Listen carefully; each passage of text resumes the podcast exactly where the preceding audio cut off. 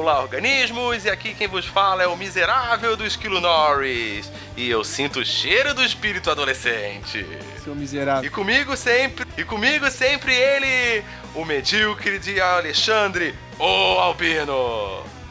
Ouça Back in Black. E hoje nós temos um convidado avulso muito especial, que é o nosso especialista Yeah, yeah. em Foo Fighters, né? o músico da banda Yellow Box, o baixista Rodrigo Ramos. Come as you are. Hermit you are. Isso, era isso que eu queria.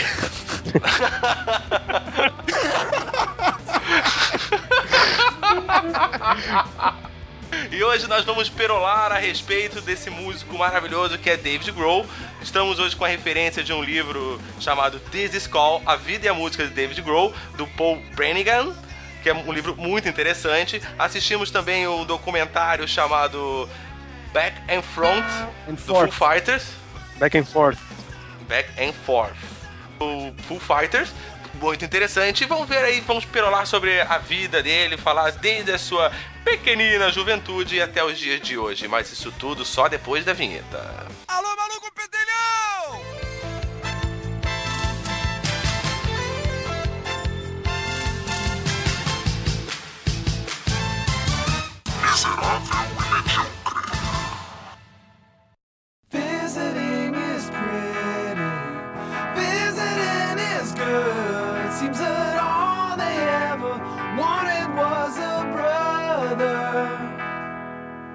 Ele é descendente de eslovacos, né? Os avós dele vieram para os Estados Unidos em 1886. O nome da família era Grohl, né? tinha um O ali na- entre o H e o L, que hoje é só Grohl. Eles mudaram para Grohl para ficar mais americano. Porque naquela época se tinha muito preconceito com estrangeiro. Naquela época não, né? Os Estados Unidos tem preconceito com estrangeiro até hoje, né? O Dave Grohl nasceu dia 14 de janeiro de 1969 em Warren, Ohio. Um hospital que hoje fica a mais ou menos um quilômetro da rua que leva o nome dele na cidade. Porra. O pai dele, o James, James Grohl, ele era um cara de ideia bem conservadora, assim, isso pelo próprio, o próprio Dave Grohl di- diz, né, que o pai dele era um cara de ideias muito conservadoras, embora tenha sido músico também, né, o pai dele era um cara muito, muito pai, assim, né, cara, tipo, provavelmente o cara teve, teve filho e careteou, né.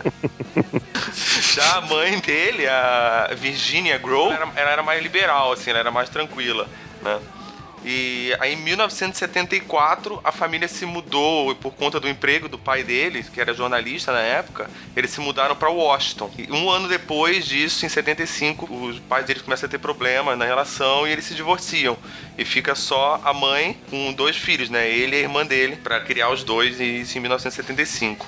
E tem um livro do Nirvana, cara, ah, que diz que foi, inclusive foi o divórcio que inspirou o Dave Grohl a, o Dave Grohl a tocar. E em 2010 ele admitiu isso, dizendo que quem influenciou ele a tocar música foram os Beatles. Tá ele, mas todo mundo que toca alguma coisa. Depois de- dos anos 70. É, ele realmente começou tocando Beatles no violão, né? E a bateria realmente foi uma das ah, últimas coisas que ele, últimos instrumentos que ele aprendeu. Não foi, a primeira coisa foi violão, instrumento de cordas, e bateria parece que ele começou com almofadas. Juntava um monte de almofadas em casa e ficava batendo. É, foi mais ou menos isso que aconteceu. Ele, quando ele tinha 3 anos, a mãe dele deu um violão de presente pro pai dele, né?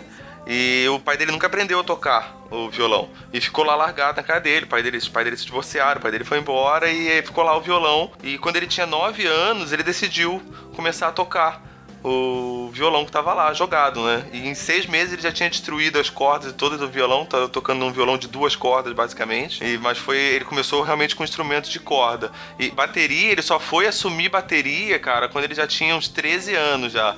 Né? 13, 14 anos. Legal mencionar desse, de- desse das cordas é que o Nirvana gravou o primeiro álbum dele, é, duas ou três músicas com guitarra só com cinco cordas. Meu Deus. Porra, bicho. Depois me perguntam por que, que eu não gostava dessa porra. Porra, cara. Não, mas tem o seu valor, tem o seu valor. Easy for you to say.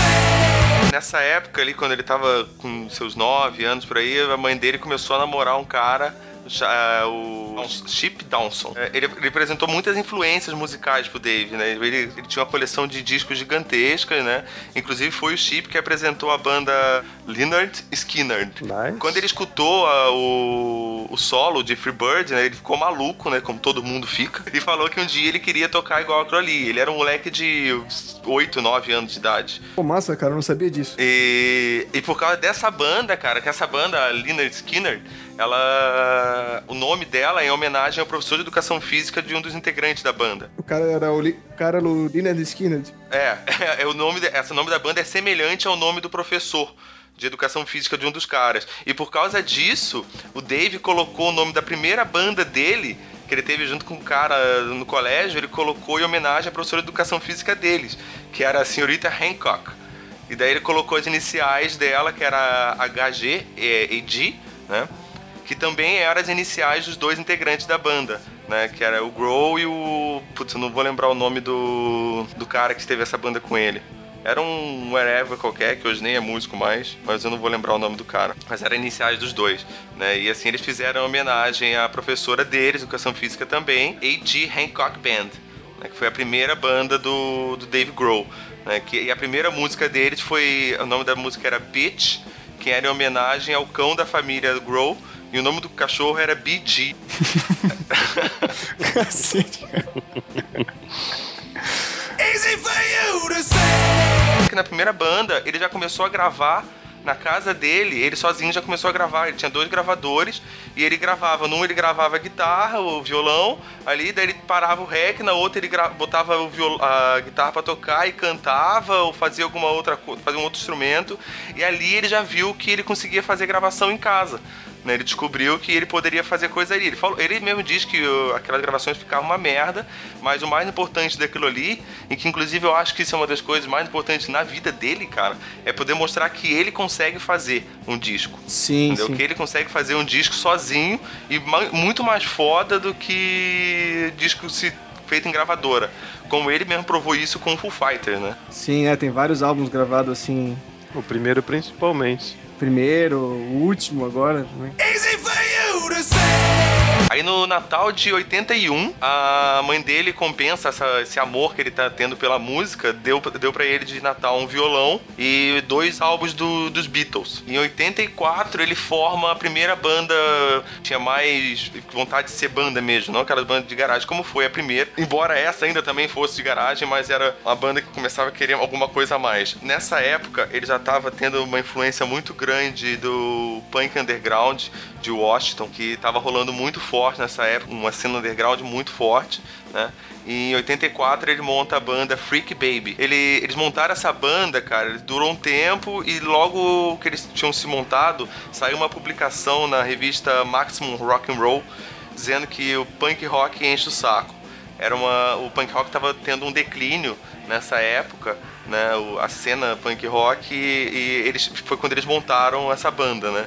E logo no começo eles já tiveram problemas com, com baterista da banda e é quando o Dave Grohl assume a bateria. E sim, já em 84 para 85 quase. É quando ele decide assumir a bateria e virar um baterista. Até antes disso ele era guitarrista, né? E daí depois dessa banda, Freak Baby, ele sai ele e um amigo dele, né, que também se chamava Dave, e daí eles criam a próxima banda dele, que é a Mission Impossible. E assim, a relação dele com, com o pai dele sempre foi muito foda, né, cara? O pai dele nunca encarou ele como um músico de verdade, né? Porque o pai dele tinha uma, uma história musical de música clássica, né? E então ele não encarava que você era um músico de verdade se você não ensaiasse no mínimo seis horas por dia. E ele naquela época, moleque, em Washington, vivendo punk rock, só queria andar de skate, praticar atos de vandalismo, né? E ficar tocando quando desce na telha, né, cara? Fica essa revolta toda, vem do punk e traduzindo pro começando o grunge. É, foi a, foi a transição ali, né? Uhum. Essa- ele, pegou a tra- ele pegou a transição ali, né? Eles pegaram, assim. É. E. e caralho, me perdi de novo. A gente não vai mais comentar nada. ah, daí então, né, ele tinha esse problema com, com o pai dele, né? O pai dele criticava ele pra caralho. Inclusive, o pai dele continuou criticando ele, cara, mesmo depois que o Nevermind já era um disco foda pra caralho, tá ligado? E isso começou a virar uma válvula de escape pra ele e começou a gravar mais, gravar as músicas da Mission Impossible e começou a ficar bem conhecido no mundo underground, né? E daí, beleza, ele começou a ficar conhecido ali com a Mission Impossible, só que daí o Chris Page, que era o vocalista da, e compositor da banda, ele é aceito na faculdade, né? E tem que sair fora e com isso a banda acaba ficando na merda, assim, né? E nessa mesma época é quando vem a, a pior época dele com o pai dele, que é quando o pai dele descobre que ele tá fumando maconha, né, como se fosse só isso que ele fazia. Né? E daí ele fica na bosta, ele entra numa discussão foda com o pai dele é mandado para uma escola católica, né? Severa, assim, né? De regime severo. Né? E ele até dizia, né, que ele, é, que ele passava o dia inteiro escutando LED na escola, né? E que ele estudava em escola católica, questionava Deus, mas acreditava no LED. Caralho. Muito bom. Easy for you to say. Mas mesmo na escola católica, cara, ele continua mantendo uma banda com o baixista da Mission Impossible. Né? Ele continua mesmo assim tocando junto, né? E ele já estava meio conhecidinho, assim, como ele já estava meio conhecidinho na cena underground, ele já tinha naquela época até negado entrar em algumas bandas que eram referência para ele, né? Tipo, bandas que não eram, tipo, super conhecidas mundialmente, mas dentro da cena underground era muito foda e queriam que ele tocasse junto. Porque todo mundo que via ele tocando bateria, cara, ficava maluco, tá ligado? Ficava, tipo, era absurdo, assim. O cara era um, um sobre-humano tocando bateria. E daí, nisso, ele monta a nova banda dele, depois de ter estado na escola católica, a The Bramage. Uma trocadilha de palavras em vez de brain damage, que seria. É... Pau no cérebro. se, tu, se tu tais com um, um problema no cérebro, digamos, um, um dano no cérebro, então. Tens um brain damage. E tu vai lá e como tu tens um brain damage, tu vai lá e fala errado sem querer. Daí sim, brain- sim, faz sentido. Sim, sim. É aquela que tu passou o vídeo, Esquilo? É, aquela que eu te passei o vídeo. Essa é a primeira banda que eles, tipo, são, somos realmente alguma coisa, né? Eles faziam umas, uns experimentos com rock clássico, juntando com barulho punk. Era uma loucura, assim, ligado? Tipo, inclusive tem até um vídeo que é ah, dessa banda dele, tocando em 1986, né? Eles fazendo show, a gravação não é das melhores, mas tem um de 5 minutos no YouTube, que é uma gravação pior, assim, que é uma música só, e tem um de 29 minutos, que é um pouco melhor a gravação. Acho que é a mãe dele que gravou, né? Uma coisa assim, cara. Tava ali no. Tava ali no, na descrição, inclusive. É bem provável, porque pelo tipo da gravação é bem provável. Tanto que fica focando bem nele também, É, né? isso, isso, A é. gravação. Aham. Foca bem nele, né? Esse vídeo, na verdade, cara, é de 85. Nem de 86. Recentemente ele deu uma declaração dizendo que as pessoas não gostavam do, da música do Dan Bramage porque ela era igual às músicas do Foo Fighters. É, ele é cheio dessas declarações polêmicas, né, cara? O, o Dave Grohl é cheio dessas, tipo, falar que o som do Foo Fighters é uma merda, por falar. Sim, ele é, é- que o nome ele é cheio da- ruim, que que o nome é ruim. É, É, é bem isso. Easy for you to say. O, o Dan Bramage, ele tem esse vídeo que eu passei pra vocês aí de 85. E em 86, eles assinam com a Fart Blossom Records. Daí ele eles assinam um contrato, né? E os amigos dele, a galera toda que curte a banda, fica tudo maluco, querendo saber quando é que vai sair disco, querendo disco, onde que eles compram. E pá, eles estão com a moral foda, né? Porque todo mundo que vê o cara tocando, a banda tocando, fica alucinado. E beleza, é anunciado na rádio, a banda é anunciada na rádio, como vai lançar um disco, e isso e essa data não vai chegando. O tempo vai passando e essa data não vai chegando nunca. E a moral da banda vai, vai baixando. Então um dia o Dave Grohl foi comprar baqueta numa loja de música e viu o anúncio da banda Scream precisando de um baterista. E ele era super fã da, da Scream, né, cara? Era uma banda que tinha uma influência muito grande na formação musical dele, né? Então ele decidiu, porra, eu vou ligar pros caras e tentar. Então aí que ele sai da Dan Bramage e entra na Scream. Ele tinha 17 anos quando ele entrou na Scream. Ele inclusive mentiu pros caras dizendo que tinha 20, porque ele ficou com medo dos caras não aceitar em turnê um moleque de 17 anos, né? Tipo o Meco na Yellow Box, assim. Inclusive, tem outra semelhança da Scream com a Yellow Box, cara. Uou! Não sei se você sabe, mas o segundo álbum da Scream, de 1985, se chama de Side Up. Porra, espero que seja um, um bom presságio, né, cara? Só que ele vai ter que formar uma outra banda daí, é isso, né? Que a Scream não foi. É, só que esse disco ainda não é com Dave Grohl, né? Porque ele só entrou na, na Scream de 86 para 87. Easy for you to say. O legal de, de- de a gente perceber assim é que, apesar dos pesares, o, o Dave Grohl ele ainda tinha uma mãe que apoiava ele, ia, tentava ajudar ele e tudo mais. O, a revolta da sociedade, da, da época, de toda a juventude da época, claro, toda a juventude é revoltada, mas na, naquela época tinha um embasamento assim é, forte perto dele porque eles meio que viviam tudo assim numa comunidade mais simples assim e muita gente teve o mesmo background que ele teve que ah, os pais divorciados e tudo mais e ele descontava naquilo mas não é os dois pais que descontavam nele na verdade é só o fato do pai dele que acabava trazendo à tona a revolta dele como adolescente que culminou no no punk e depois no, no início do grunge. Então, a relação com a mãe dele era muito de boa, assim, ó. A mãe dele influenciava ele pra caralho.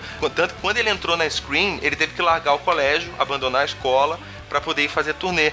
E a mãe dele assinou autorização de boa, porque ela mesmo dizia, assim, que de todas as coisas boas que ele fazia, a escola com certeza não era uma delas. Não, é, é isso que eu tava querendo dizer, assim, que apesar da frustração dele parecer que ele tinha, ele vinha de um lar completamente disfuncional, ele não é bem assim.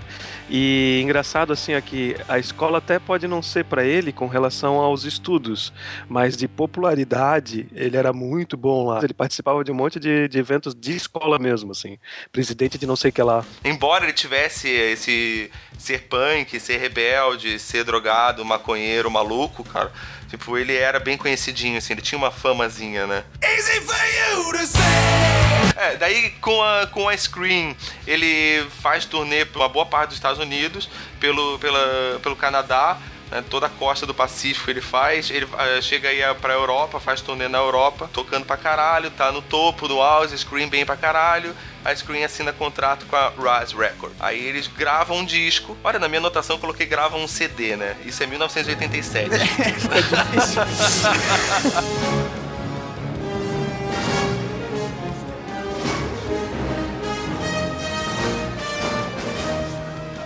eles gravam um disco, só que não vende quase nada, assim. Ele vende bem.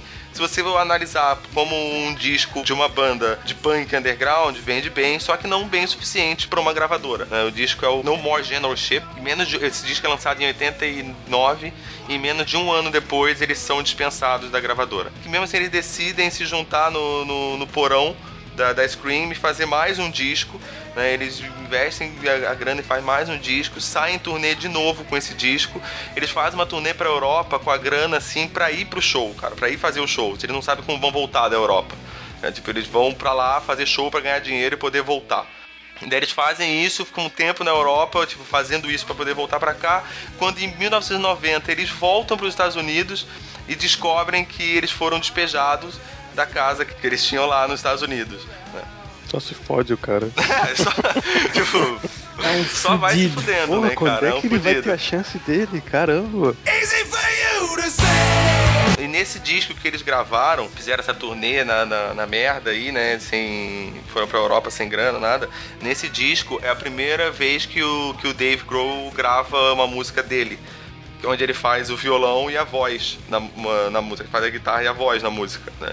E muita gente na época que escutou a música ficou louco, assim. Falou que a música era animal, era muito foda. Ainda mais um moleque da idade dele fazendo a música daquela, né, cara? Ele tinha 18, 19 anos nessa época, né, cara? Então já mostra, a história dele já mostrando, né, que ele sempre ele foi produzindo, né? Aquilo que eu falei lá no começo, ele, ele tá sempre tentando fazer tudo, né? Resolver tudo ele, né, cara? É, o cara dá de ver que sobra, né, cara? Nele, assim, talento, né? Isso que é o lance. Não tem, não tem como você falar, tipo, dividir a vida do Dave Grohl e a música do Dave Grohl. Porque parece que a vida dele, ela vai seguindo a linha da música, entendeu? É- é- ele viveu pra música. Sim, sim. Ele foi tudo que ele foi fazer foi com, foi para isso. Ele tomou decisões na vida dele pra continuar fazendo música. Tipo, ele botou como prioridade mesmo, assim, né? Sim. E daí, ali em 1990, que ele está na- com a Scream, morando em Los Angeles, na, na merda, né? Morando de favores em Los Angeles. Quando ele, numa noite, ele decide ir num show. Ele queria ir num show, então ele liga para um amigo dele, o Buzz Osborne. Não sei se ele tem alguma relação com Ozzy. Ou com o Buzz Aldrin. Buzz Lightyear. Ele queria que esse Buzz Osborne colocasse o nome dele na lista para um show. De, eu não lembro qual é a banda. Melvins, eu acho. O cara falou pra ele assim, né? Ah, você conhece Nirvana, cara? Os caras estão precisando de um baterista. Daí nisso foi questão de dias pra ele entrar no Nirvana. Tipo assim, eu tenho. Não, não tenho como botar o teu nome na lista, mas posso te botar numa banda aí se tu quiser. Quando ele saiu da Scream, que ele decidiu que ele ligou pro Nirvana e decidiu que ia sair da Scream, ele deixou pra trás o Pete e o Franz. Esse Franz futuramente chegou até a tocar com o Foo Fighters, né? Sim, sim. Não chegou nem a gravar nada, né? Não, Ele não, ele só participou de turnê, saiu fora.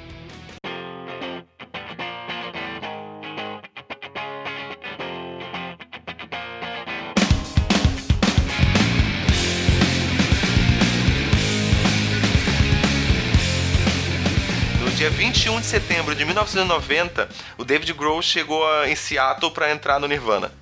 Dia 11 de outubro foi o primeiro show dele no Nirvana. Não, é, mas é, uma menção que eu posso fazer no começo é que realmente ele foi na- no, no show dos Melvins, que eles estavam tudo no mesmo show, só que eles não se conheceram. Daí aquele amigo dele, como tu falasse, conseguiu um- uma entrevista. E logo na, na entrevista o Kurt e o Chris falaram que não, tu estás dentro, eles adoraram justamente o de cara, justamente a energia e a força com que ele batia na, na bateria. Aí fizeram ele como membro do Nirvana na, no- logo no começo da entrevista. Ele não, ele não foi o primeiro nem o segundo baterista do Nirvana, né? Hum, hum. Ou Ele tiveram alguns, acho que cinco bateristas antes dele, né? Ou ele foi o quinto, uma coisa assim. Quando finalmente ele já estava no Nirvana, eles foram gravar o, o primeiro álbum deles, inclusive duas, duas músicas foram gravadas com a guitarra sem uma corda. Uma coisa assim bem de quintal. E o álbum mais ou menos custou 650 dólares, sendo que 500 dólares foi um amigo deles que emprestou e não fez parte do um amigo músico dele e não fez parte do álbum. Até hoje, esse cara não recebeu os 500 dólares de volta. Porra, que pilantra, né, velho? Tá, e assim, esse primeiro, esse primeiro álbum é o. não é com David Grohl ainda.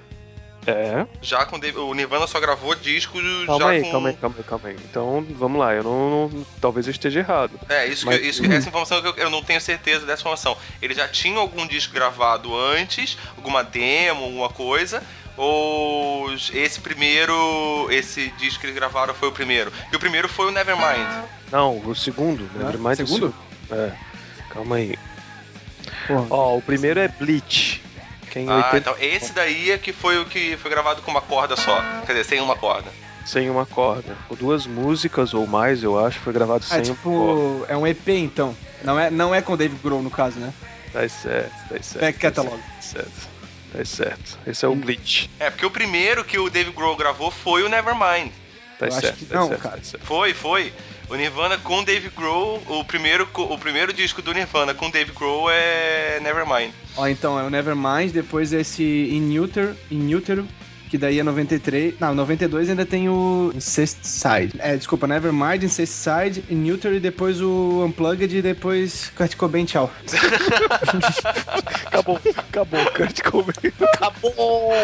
Partiu, bateu! Acabou! Easy for you to say. Dia 30 de abril de 1991, eles assinaram formalmente com a Geffen pra gravar o Nevermind. Dia 17 de abril de 91, eles fizeram um show pra poder arrecadar fundos pra viajar justo para Los Angeles pra poder gravar o disco. Né? E é nessa apresentação que o Kurt Cobain apresenta Smell Like a Teen Spirit. Que já deixou. qu- Quando ele tocou a música, já deixou a galera maluca, todo mundo escutou ficou doido. A música ainda tava inacabada, não tava com a letra correta, parece que todos os refrões eram iguais, mas quem escutou essa música já ficou maluco, assim, ó.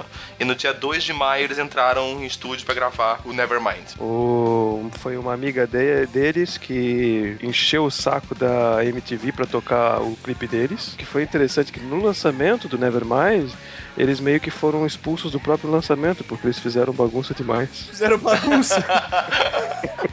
Easy for you to say. Dia 2 de maio de 91, o álbum tava pronto. Quando eles receberam esse álbum, eles botaram a fita no carro e ficaram andando pela cidade, escutando. Malucos com o álbum que eles tinham acabado de gravar. Isso no começo de junho. Junho o álbum tava pronto e ele foi lançado dia. É, dia 24 de setembro foi lançado o Nevermind nos Estados Unidos. Né? E a primeira entrevista dele na televisão ia ser no dia 23 de setembro de 91, um dia antes do lançamento. E só que antes da gravação, eles ficaram jogando uma gosma um no outro que tinha lá na, na apresentação, ficaram apavorando. Um deles mostrou a bunda, aterrorizaram, e daí cortaram a entrevista e nunca aconteceu essa primeira aparição que era pra ter sido um dia antes do lançamento Nevermind.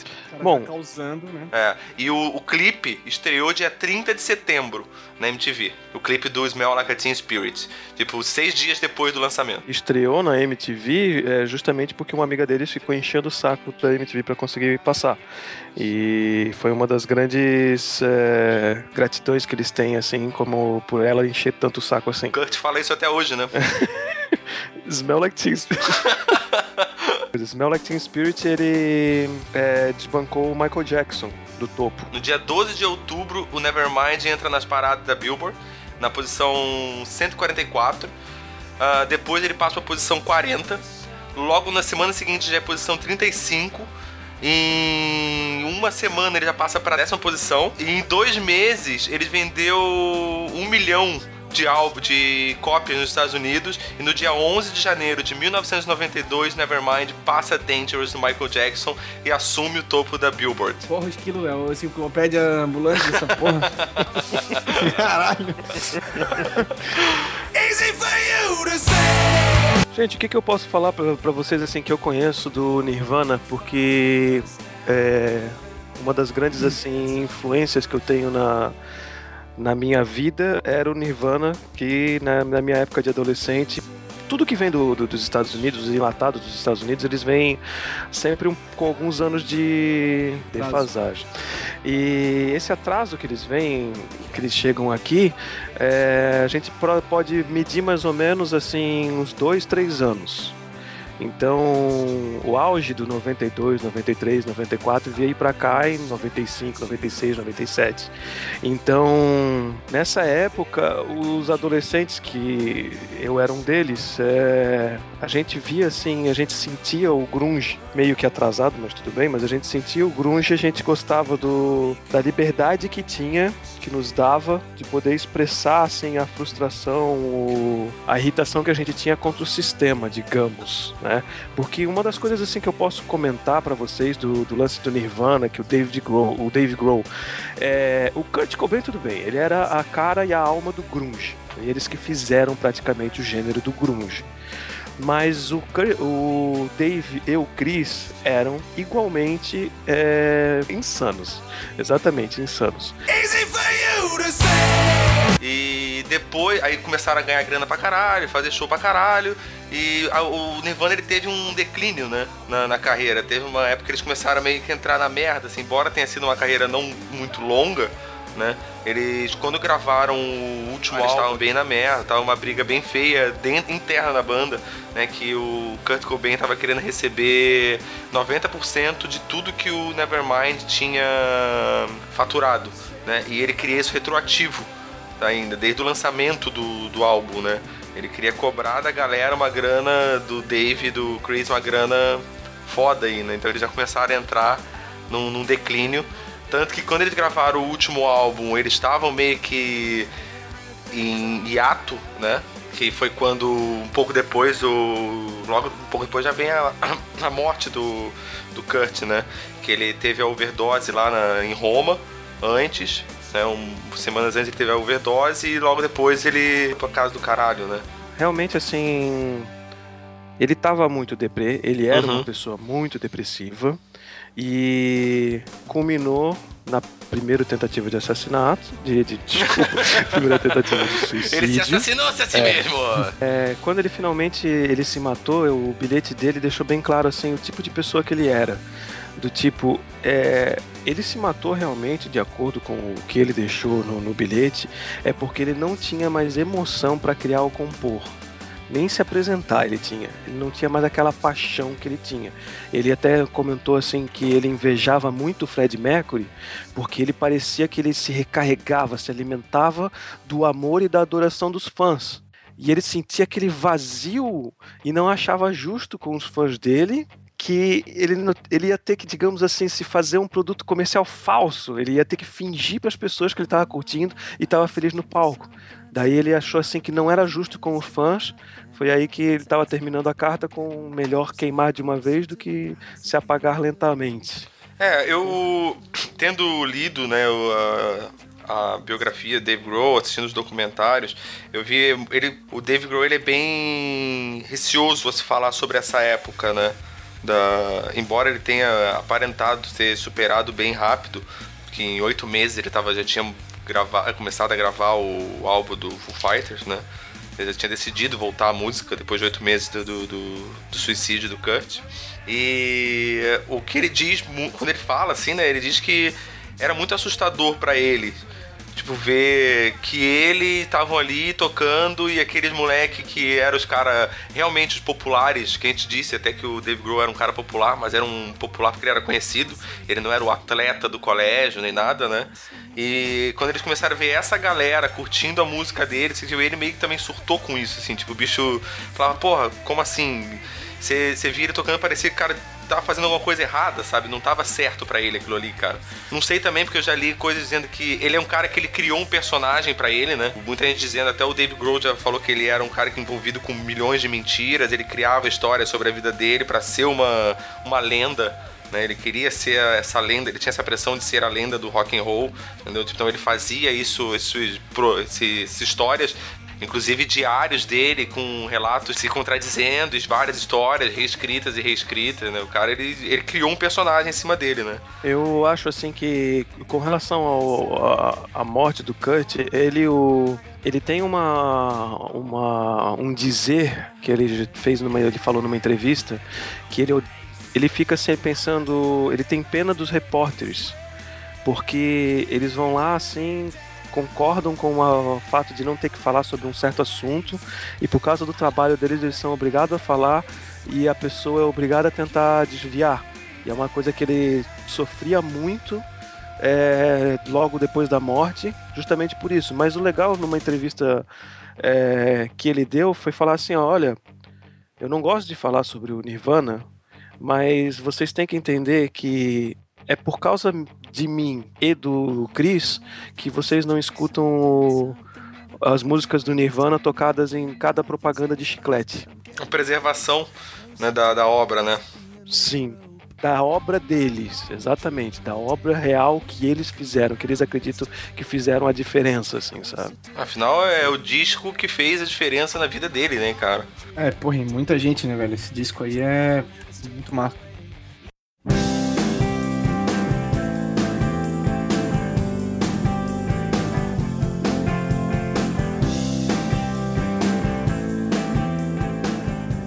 Mas aí agora entramos nesse momento triste, nessa hora de, de luto. né? Ele entra no luto dele e passa oito meses e ele decide vou continuar fazendo música. né? E daí que ele entra com. começa, grava na casa dele todos os instrumentos, faz toda a produção do primeiro disco do Full Fighter, né? É, que ele já tinha os sons, né, gravados já de um... Com- Sim, coisas que ele já já, tinha de tinha de- 5 é. anos atrás, 4, 5 anos atrás que ele tinha escrito, ele grava tudo e monta o Full Fighter, né? Ele monta, ele gra- gravou tudo, e quando ele tava com o disco pronto, ele foi num show de uma banda. Cara, fica imaginando esses caras, meu, dessa banda, saca? Que o bicho pegou esse... cara, Que é essa- banda, cara, ele, ele foi o assistir. nome da banda é Sunny Days. Sunny Day. Então, ele foi assistir o show dessa banda Sunny Day, ele já tava com o álbum do Foo Fighters pronto, né? E ele foi assistir o show dessa Sunny Day, e era o último show da banda. E daí quando a banda terminou de tocar, ele, é, porra, ele curtiu pra caralho o som dos caras, não sei o que, ele chegou nos caras e falou, tem isso aqui, vamos montar uma banda? E juntou o Nate, né, que era o, o Nate, que é o baixista da, da banda, e o Batera, que era... Goldsmith. Meu Deus, isso é nome de vilão do 007. do, do 007, isso. Não, daí tu, daí tu pensa, o cara. Aí tu tá fazendo um show no, num bar lá, velho, o final da tua banda, tu é tipo uma banda assim. Sei lá, uma banda aqui da nossa região, sei lá, uma banda underground, assim. Um Lazy Brothers. Um Lazy Brothers, por exemplo. Lazy Brothers vai acabar, daí chega o cara, o batera do Foo Fighters, assim, pra ti, com sons, acabou a banda Foo Fighters, o cara chega pra ti, ô, tu tá afim de fazer um som comigo? tipo, e, e só que ele já conhecia os caras dessa banda, cara. que eram do, que eram do mesmo lugar lá, né? Que era lá de, da, da região. É, eles era, eles já tinham tocado no mesmo lugar com o Nirvana, né? Ele tinha meio que se ajudado, tinha dado uns problemas backstage o, a, a, e a Sunday tinha ajudado o Nirvana em alguma parada. Eles já tinham um contato. Isso é muito interessante na, na vida do David Grohl, cara, que várias pessoas, você vê que elas, ele conheceu o cara quando ele tinha 13, 14 anos e o cara voltou a ter uma relação com ele lá na frente. As pessoas meio que foi um grupo que foi se ligando em várias paradas, tá ligado? É, então pessoas que estão hoje, até hoje no Foo Fighters, é, que nem o Nate, que já tinha tido um contato com o Nirvana, o que já, toca, já tinham tocado juntos, o Franz, que foi do Foo Fighters e tocou com ele lá na, na, na Scream, tinha tocado com ele na Scream. Então, pô, ele teve. A galera foi continuando, né? Ele foi puxando a galera, assim, sim, né? sim, da- sim. É que na real é o relacionamento do cara, né? É, tipo, é uma pessoa normal. Imagina a gente também, se fosse. Se virasse um mainstream, a gente também ia lembrar do. Tipo. Do Rui pra tocar uma guitarra, do, né? Tu ia lembrar das pessoas assim, né, cara? Que são do teu relacionamento. É. Easy for you to say. Daí isso ele monta a banda, né? Ele, o Nate e o Goldsmith montam a primeira formação do Foo Fighters e saem em turnê. E daí o Goldsmith faz assim, ó. E sai da banda. Não, sai da banda depois. Daí nisso, aí eles fazem a primeira turnê, né? Tipo, eles começam bem, compram uma van e saem em turnê de van, bem, na, bem underground. assim, Ele falou abrindo pra outras bandas, né? Fazendo a parada bem iniciante mesmo, né? Ele falou, vou começar de novo. É, era o Foo Fighters, né, cara? Não era mais o Nirvana, né? Porque assim, primeiro foi o problema de. Criou-se o Foo Fighters e ele saiu em turnê. E o, e o primeiro problema era o lance de as pessoas quererem ouvirem músicas do Nirvana, né? Nos shows do Foo Fighters. Exatamente. E, porra, e, ele, e ele não, eles não tocavam, né? Eles se recusavam a tocar porque não era mais o, o Nirvana, né? Nunca tocaram, tá? Nunca tocaram, exatamente, é, exatamente. Eu tava até ten- lendo um negócio que eles se reuniram agora nesse ano pra fazer aquele som com o Paul McCartney lá. E ele se reuniu com o Chris e com o Pat. E eles tocaram Smell Like Teen Spirit no, no, no estúdio, assim. E só tava os três e o dono do estúdio. Daí. Tipo assim, foi a reunião mais próxima do Nirvana que aconteceu nesses últimos. Mais, né? 20 anos quase, né? Quase 20 anos. É. Ó, então deixa eu fazer mais uma atualização, certo? Que chegaram mais perto do que isso. Então, é, numa entrevista bem recente, que acho que foi no mês passado, o Dave Grohl confessou que convidou aquela cantora BJ Harvey, que o Kurt, o Chris e o Dave sempre foram fãs. Daí eles pediram pra ela cantar, tocar Nirvana. Então tava o Dave e o Chris preparado pra entrar no palco e cantar e acabou ela não topando em cima da hora. Ia ser a primeira vez que eles iam se juntar e tocar uma música do Nirvana. Easy for you to say. Só finalizando aquela parte que ele fala do documentário, que a banda começou como uma banda normal mesmo, é que teve todo esse lance de sair e entrar integrante, né, cara? Até ficar nessa formação que tá hoje. Então, pô, esse batera aí, esse Goldsmith, quando ele gravou um disco, no segundo disco, o Dave Grohl foi lá e refez as Gravou a primeira versão, o primeiro álbum não, né? A primeira versão do segundo álbum. primeira versão. Isso. E daí o Dave Grohl não curtiu e fez as bateras e o cara saiu da banda, né? Sim, os caras gravaram, daí foi todo mundo pra sua casa, o David Grohl começou a gravar de novo, regravar e chamar a galera pra regravar e regravar e regravar. E o cara nunca era chamado, começou a estranhar o que, que tá acontecendo, o que tá acontecendo, até a hora que botou na parede. E o David Grohl falou, ó, eu não tô curtindo o som da batera e eu tô refazendo algumas partes. Na verdade, ele tá refazendo tudo, né? Sim, sim. É, imagina, cara. Ele refez todo o álbum, É né? muito foda tu ter que ser comparado com, com o cara ali, né? Que realmente era diferenciado, né? Na bateria, não tem jeito. Sim, chegou a falar pro cara, né? Ó, se você quiser continuar, isso o próprio cara fala no documentário, né? Ele chegou a falar, se você quiser continuar pra tocar com a gente na turnê, gostaria que você saísse em turnê com a gente. E o cara falou, ah, não, pra isso aí eu não quero, né? Desse jeito, dessa, dessa maneira não funciona pra mim. E daí ele se, se desligou da banda. E, inclusive, essa semana eu fiquei sabendo, tava conversando com um amigo meu sobre isso, exatamente sobre esse tema. E ele falou pra mim que, esse, que no que ele sabia, o cara tinha saído da, da banda porque o Dave Grohl expulsou ele por problema com drogas. Não, não, fica bem claro no documentário que não é isso. qual seria o problema que Dave Grohl tem com droga, né? Não, não deu pra ele, né? Easy for you to say. o Taylor Hawkins, ele descobre que o Foo Fighters tá precisando de batera. E o Dave Grohl entra em contato com ele pra saber se ele conhece algum batera, né, cara? Tipo, o Dave Grohl conhece o trabalho do cara, ele tava tocando com a Alanis na época. E na época fazendo mais sucesso do que o Foo Fighters. É, na época do acústico lá, bem. Tava bem no auge mesmo. Sim, sim, bem nessa época. E nisso o cara, tipo, porra, tem eu, né? Tô aqui, né? E daí ele en- entra no Foo Fighters, isso em 1998. É, no, segundo, é no terceiro álbum, né? Ele entra na turnê do segundo álbum já pro, pra gravação do próximo daí. É, ele, esse cara foi. Foi tipo, ele que deu, uma, na real, mais. Ele, e o- ele e o Dave Grohl é que dão a cara do Foo Fighters, né, cara? É, o, o cara faz muita diferença, esse batera, né? Sim, sim. E eles são muito amigos, né, cara? Você percebe pelo documentário que eles são muito ligados um com o outro, né? Eles já tiveram suas brigas, suas desavenças, mas eles são muito ligados um com o outro. É, a banda, a banda era, é muito o Dave Grohl, porque é tipo, é dele a banda, mas assim, é, tu vê que cara que ele escuta muito, assim, que ele leva muito a opinião em, em, em consideração é o do, é o do, do Batera, saca? Do É, Taylor, do Taylor Hawkins. É. É, mas o, o Nate é um cara que ele considera pra caramba também, tanto que tem aquela, aquela parte no documentário que mostra que o Nate decide sair da banda. Sim, né? sim, sim. Que ele decide sair fora da banda e daí o, o Dave fica maluco, sai, enche a cara, faz uma loucura foda, fica bem doido. Aí no dia seguinte o Nate se arrepende, porque ele decide sair da banda porque a primeira banda dele, a, a Sunny Day, ele decide voltar. E ele, ele ainda fala no documentário que ele tem uma paixão adolescente muito grande por esse projeto. Então ele decide sair fora da banda, né? E daí ele liga, pro Dave e fala que vai sair. Né? E daí o Dave fica maluco, surta. No dia seguinte, o Nate se arrepende, liga pra ele e fala: Não, cara, porra, não vou sair não. Eu não sei exatamente em que momento foi isso da banda, cara. Eu sei que foi logo assim que saiu alguém, entrou outro, e daí ele ia sair também. Acho que saiu o Batera, aí entrou o. Foi na saída do Franz, eu não Pode sei. ser, eu sei é, que teve essa- pode ser esse que seja lance do aí. Franz, é, que era no primeiro álbum também, ali, não sei, no segundo, Isso. quer dizer. Easy for you to say. Porque daí é, sai o. a- Então a gente tá com a formação agora: Dave Grohl, Nate e Taylor Hawkins. Isso, que é o Power Trio, que daí é tipo, tem um monte de hit, né? Que é Que já entra, logo em seguida já entra o. Pet, o depois. Pet. Isso. O Pet fazendo algumas participações e já entra no segundo álbum. Que era, que era um cara que tocava no final do Nirvana junto com o Nirvana já, né? Já era um side, side man Já ali. era, exatamente. Já tava, ele gravou o acústico, inclusive, com o Nirvana. Isso. E esse cara é bom pra caramba, tá? Cara, muito foda, o cara é muito foda também.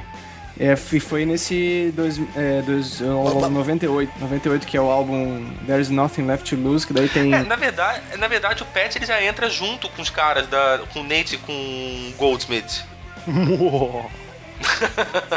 Já, sério? Ele- é, o Pet ele já entra junto com os Então caras. tem que cortar isso aí tudo, cara. É, cortar o essa Pet fala ele, ele entra, ele entra junto, daí ele, ele sai da banda, aí entra o Franz.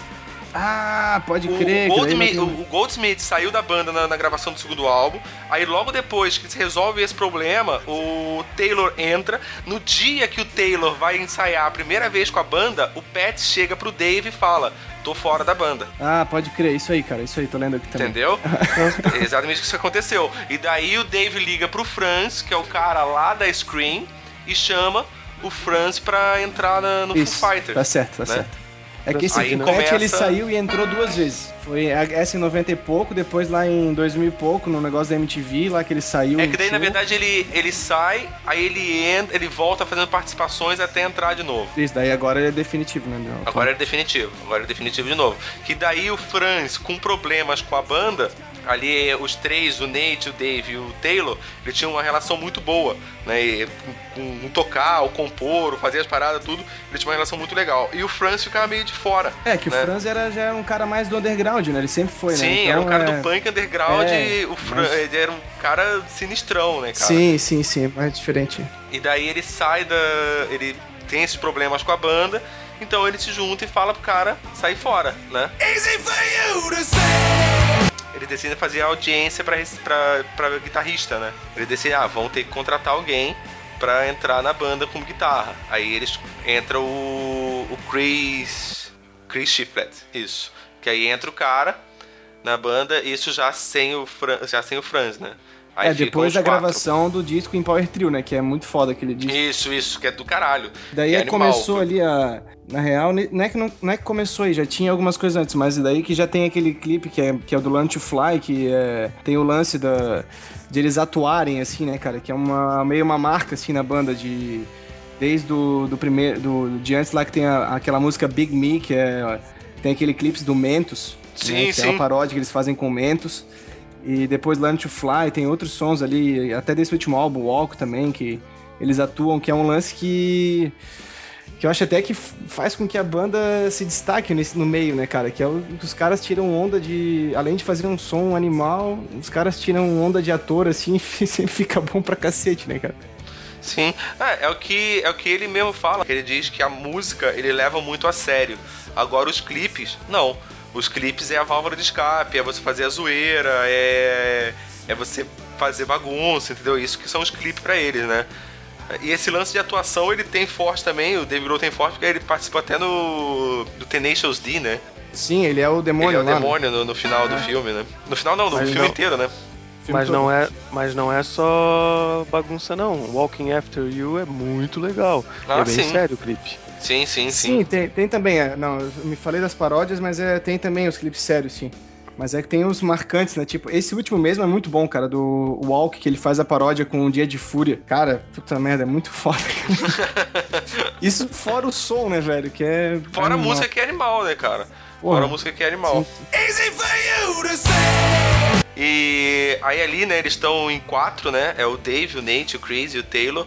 E começa a se rolar o boato que o Pat quer voltar pra banda. Porque ele saiu da banda porque ele não aguentou a pressão, tava cansado, não aguentava mais. Ele. É, o cara é mais velho, né? O cara mesmo, mais velho, assim. é- era, mais fez velho. parte da cena punk muito forte, né? Ele tocava na, na Gerbs, né? O bicho tem uma. Ele já era um cara mais old school, né? Ele decide É, o cara parar já e... usou, usou uma quantidade maior de ácido já. né, cara? Exatamente, Tá exatamente. né? cansado, né? É. E, e daí só É que o foda. cara começa a ter vontade de voltar a tocar. E o Chris começa a ficar com o pé atrás, pensando, porra, se esse cara saiu e agora ele quer voltar, ele vai roubar meu lugar, né, cara? Ele Fudeu. fudeu pra mim, né? Até que ele volta, quando eles vão gravar aquele, aquele álbum que é mais tranquilo lá deles, que é com as músicas mais acústicas, que ele volta pra fazer algumas participações, entra em turnê e daí ele já entra na banda e que inclusive hoje o Chris e o Pat são grandes amigos, né, cara? Ele, o próprio Chris já disse em entrevista que o cara era aquele cara que ele tinha medo de roubar o emprego dele, mas foi um cara que virou um grande amigo dele na banda, né? Massa, massa, né, cara? É, e porra, tipo assim, eu não, não curtia muito Foo Fighters antes, assim, nem Nirvana, na real. Depois que eu comecei a, a curtir mais, assim, hoje, tipo, ouço Nevermind e, cara, piro, assim, é só, só hit, né, cara? É. E Foo Fighters, assim, mesmo, comecei a curtir, sei lá, faz uns dois anos. E esse último álbum mesmo, que a gente sempre, eu e o Albino, a gente tá pi- pirando muito, assim, no Wasting Light. Que é, porra, a cada semana o cara deixa no, deixa no shuffle lá o álbum e tu descobre uma música nova que tu acha um hit, saca? É, é muito foda, cara. O cara tem muita manha de compor assim mesmo, né? E, e o legal dessas músicas do Wasting Light, é, Wasting Light é que às vezes assim elas te remetem ao clima que tu estás naquele momento. Independente Uhum. se tu estás alegre, triste, bravo. Então, tu deixa no shuffle e tu estás triste, daqui a pouco uma música vai te alegrar. Tu deixa no shuffle e tu estás nervoso, daqui a pouco uma música vai, vai te acalmar. É, é, Aham. o, o álbum todo é fantástico, cara. É muito bom. E questão de letra também, né, cara? Tu começa a ler assim e não é só o som que é bem feito, né, cara? Tipo, é. A, a, a- Não é nenhuma poesia. Nenhuma poesia assim. Romântica ou barroca, mas é um negócio assim. bem feito, exatamente, é bem feito. E, porra, e, e tudo feito na garagem do cara, né, meu? Isso que é o mais foda. Os caras gravaram em bolo de fita, porra. Exatamente, você, vê- você pega os álbuns do, do, do Full Fighter, né, cara, todos os discos deles, você vê direitinho, ele explica inclusive isso no documentário, né, ele explica que ele fez um a banda foi se moldando, né, primeiro a banda de garagem foi crescendo, foi aparecendo, até que eles começaram a se vestir de uma certa maneira, se arrumar tipo de gravata e pá, não sei o que, começaram a fazer um estilo de som, aí fizeram um álbum bem pesado, depois fez um álbum bem calmo, depois pegou, juntou tudo isso num álbum só, né? Até chegar naquilo que eu falei lá atrás, do fato dele gravar na garagem, da cara dele, aquilo ser importante, e o último disco dele foi gravado de forma analógica na garagem de casa. É, exatamente. Com o mesmo produtor do Nirvana, inclusive, do Nevermind. né, Exatamente, inclusive, com o né, mesmo produtor do Nevermind, que arrumou todo o equipamento analógico pra gravar o álbum. Porque o que eu consegui tirar da vida do Dave Grohl, cara, tendo estudado pra poder gravar o podcast, é que ele realmente quis provar que ele pode fazer melhor do que uma gravadora sozinho na garagem da casa dele. E Isso foi o. Mais do que tudo que ele fez na vida foi a busca de eu consigo gravar um disco foda pra caralho sozinho. Entendeu? Isso daí, isso daí reflete pura e simplesmente o fato do, da presença do pai dele na vida dele. Ele sempre tendo que provar o que ele é, o que ele faz, sempre pro pai dele provar que ele é o melhor em vários aspectos e mesmo assim nunca conseguindo provar. Provar que é um músico de acabou verdade, chegando- né? Isso, Não, e é ele acabou tipo, é chegando tipo uma, é um lance de objetivo também, assim, né, cara? De crescimento. Tu, ele foi lá e é, ele fala, né, ele comenta isso, que o auge dele foi fazer, do Foo Fighters foi fazer um show no Wembley lotado, saca? Com, tipo, o estádio inteiro cantando os sons deles. Tipo, os caras viraram uma banda de rock and roll do mainstream, não era mais aquela banda que tocava só no. que era tipo alternativa alguma coisa assim, entendeu? Era, era um lance de mainstream mesmo. né? E eles tinham que fazer alguma coisa que motivasse eles a, a continuar fazendo, né? Tipo, e a motivação foi. Porra, vamos fazer um som, na- vamos fazer um disco na garagem, então, gravado em fita, é, voltar aos anos 70, entendeu? Tipo, ver, ver do que, que a gente é capaz com isso, né? E, porra, saiu pra mim, velho, o melhor disco do Foo Fighters de longe, assim, saca? É o Wasting Light, assim, porra, é- caralho, é muito foda, cara, muito foda. Eu também acho o melhor disco de longe, cara. De longe, cara. E assim, é, tem, outro, tem outro lance lá que ele chamou o Christie pra, pra fazer uma para fazer uma participação lá na I Should Have Known. Não sei qual que é o número da faixa lá, mas é um, um som muito foda que tem dois baixos tocando na música. E ele chama o cara do, do o baixista que tocava com ele, a primeira vez que eles fazem um negócio oficial junto de novo. E, pô, é arrepiante, assim, tu vê, o, tu vê a gravação dele, ele gravando o baixo, linha lá, e, e tu, depois tu ouvir a música e tu vê que não pode ser outro baixista a não ser aquele cara mesmo, com aquele som, tu, tu, tu vê que é o cara do Nirvana, tu vê que é o Chris fazendo aquele som ali, é, é muito foda isso, cara. É, é, A, a é linha, a emocionante linha, mesmo. a linha do baixo dele é muito característica, cara. Querendo Muito, ou muito, não, cara. querendo ou não, assim, as pessoas dizem que é muito simples a música e coisa e tal. Não, não, eles têm a sua característica. O Nirvana e, o, e as pessoas que tocavam no Nirvana daquela maneira, tudo bem que o, o, Dave, o Dave evoluiu pra caramba, entendeu? E ele acabou indo pra outras coisas. Mas assim, ó, ele tocando, se fosse tocar, digamos, no Nirvana, uma música do Nirvana, a assinatura dele como baterista do Nirvana ainda estaria lá. Sim, sim. É a pegada, é timbre, né? É isso aí. É exatamente isso que, que, é, o, que é o Christie faz naquela música. É, Uhum. é impressionante como. Eu não sabia que era ele que tinha gravado. Eu tava ouvindo o disco e tal. E, porra, naquela hora, né, na, no, meio da música, ao final do, do I Should Have Known, tu vê que entra outro baixo, abertão, assim, estourado. Eu, caralho, cara, que porra é essa, velho? E daí no YouTube procurando, daí que eu fui ver que era o cara que tinha gravado aquela ali, porra, eu pensei, cara, não podia ter sido outro cara, saca? Com esse timbre, essa pegada é, é muito, muito assinado, assim, por ele, né? Muito massa isso, muito massa.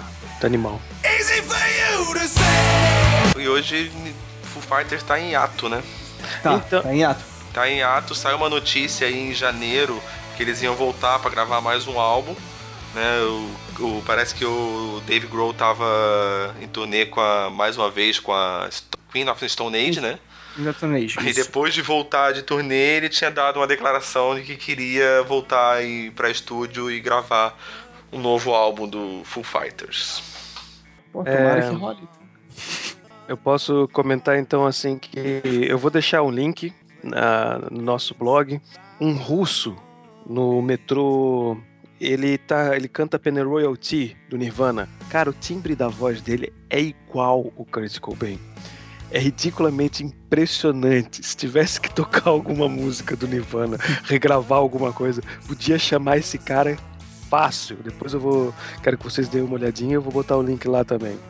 Massa. Easy for you to say. É, alguns meses atrás, ou não sei se também faz tanto tempo assim, é, o Ramos estava aqui, a gente estava curtindo, conversando e tudo mais, e eu estava falando para ele do Reddit, um site que eu costumo olhar, e que de vez em quando pessoas interessantes costumam ir lá, famosas, alguns simplesmente não famosos, mas interessantes, e por coincidência o Dave Grohl estava lá fazendo um Ask Me Anything, que é pergunte para mim qualquer coisa. Uhum.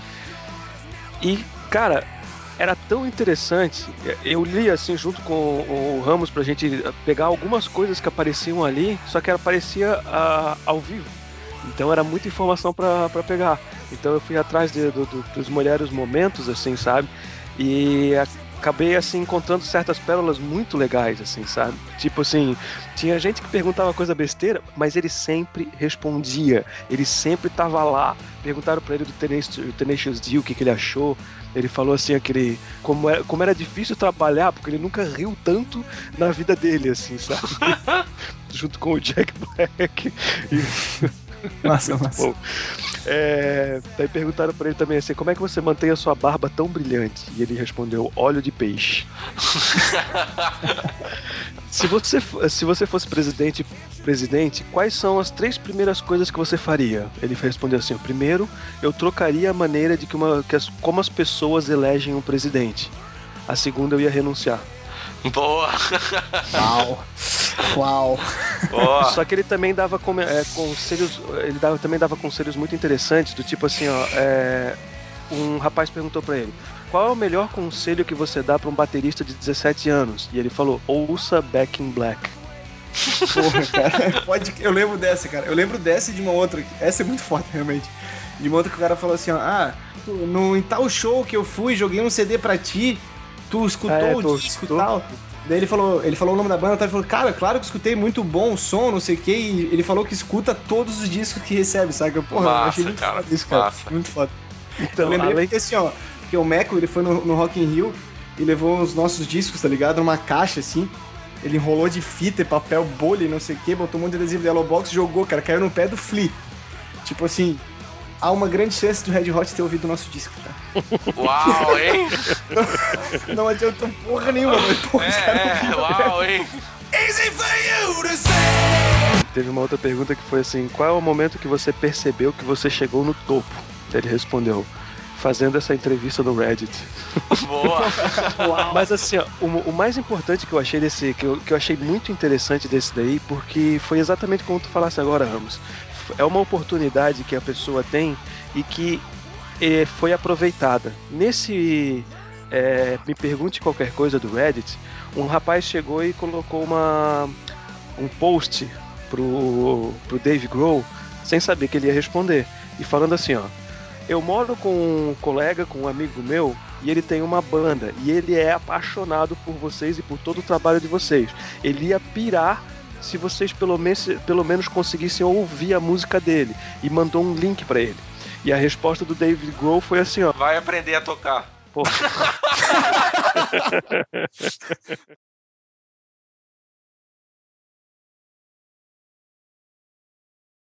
Vocês estão ouvindo? Não, eu não, tô. Eu também não. Deve ser o meu. É, algum mau contato aí. Não, não, não é mau contato, é ventoinha de computador. É, eu tô lendo aqui, Ah, cara, cooler. que normalmente quando Acho é esse tipo de barulho é sinal de viadagem. Ah, Eu tô lendo.